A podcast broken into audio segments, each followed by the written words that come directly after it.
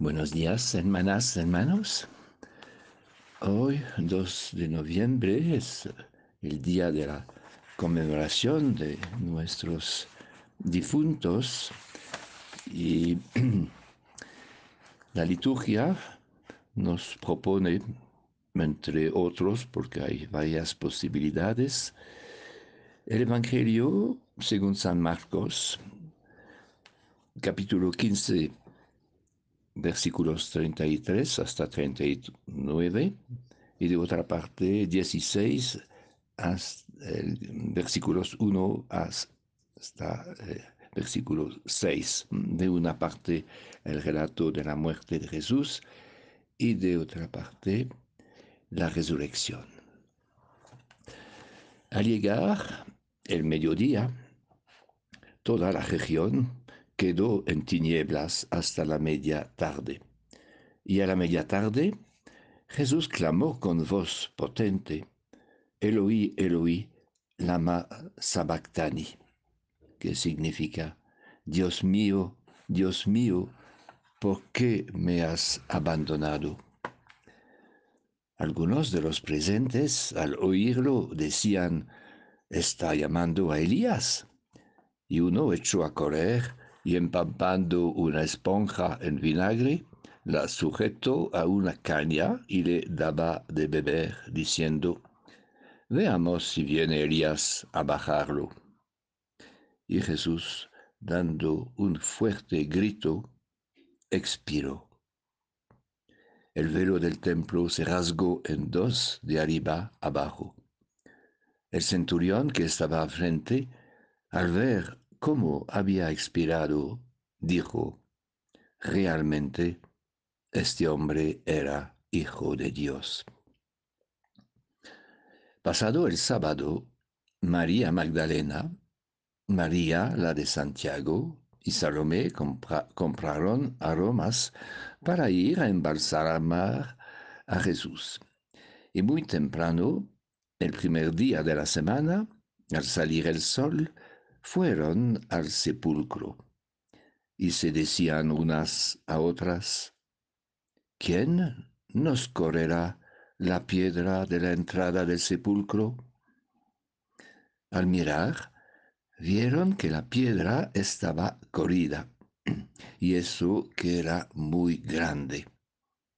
Entraron en el sepulcro y vieron a un joven sentado a la derecha, vestido de blanco, y se asustaron. Él les dijo, no se asusten ¿Buscan a Jesús, el Nazareno, el crucificado? No está aquí. Ha resucitado. Vean el sitio donde lo pusieron.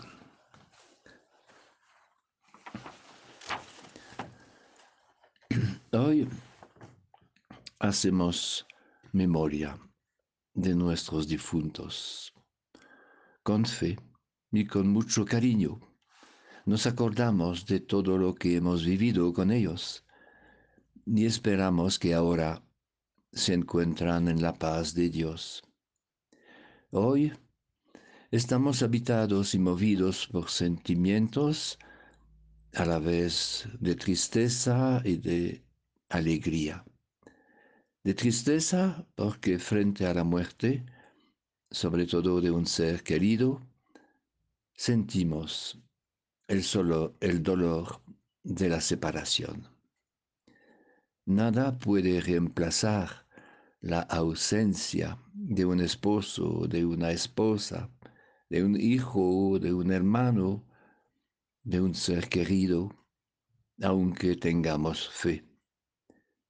Aunque tengamos fe que entre los vivos y los muertos, entre los de la tierra y los del cielo, existe una misteriosa comunión. La muerte parece un fracaso. Por eso, hoy nuestro mundo moderno trata de ocultar y esconder la muerte. Muchos mueren en la soledad de un hospital o de un hogar de ancianos aislados de sus familiares.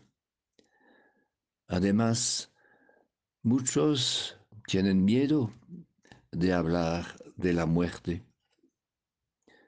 Pero para un cristiano es una vergüenza de ocultar la muerte. Es una traición de nuestra fe en la resurrección, que es el centro de nuestra fe. Rechazar la muerte es negarse a seguir a Jesús hasta el final para resucitar con Él en la vida que no tiene fin.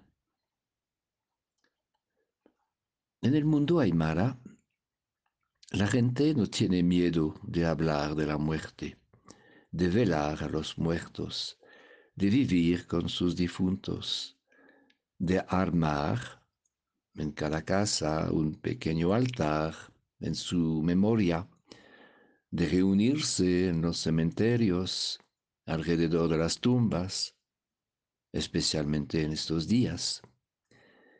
Y eso es muy sano, porque es la realidad humana, es nuestra condición mortal. Cada día nos acerquemos un poco más de nuestra propia muerte.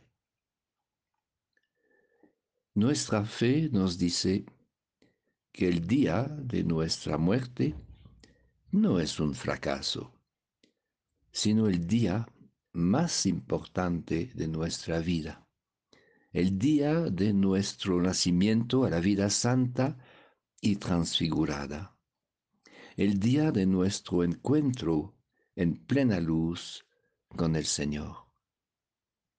Nuestra patria definitiva es en el cielo. Allá una multitud de familiares, de parientes, hermanos, amigos, nos esperan. ¿Cómo prepararnos a este momento decisivo, sino contemplando a Jesús en su pasión? Jesús nos aprende, nos aprende cómo entregar nuestra vida, cómo abandonarnos entre las manos de nuestro Padre del cielo y cómo hacer de nuestra muerte un don de amor por los demás para que podamos resucitar con Él.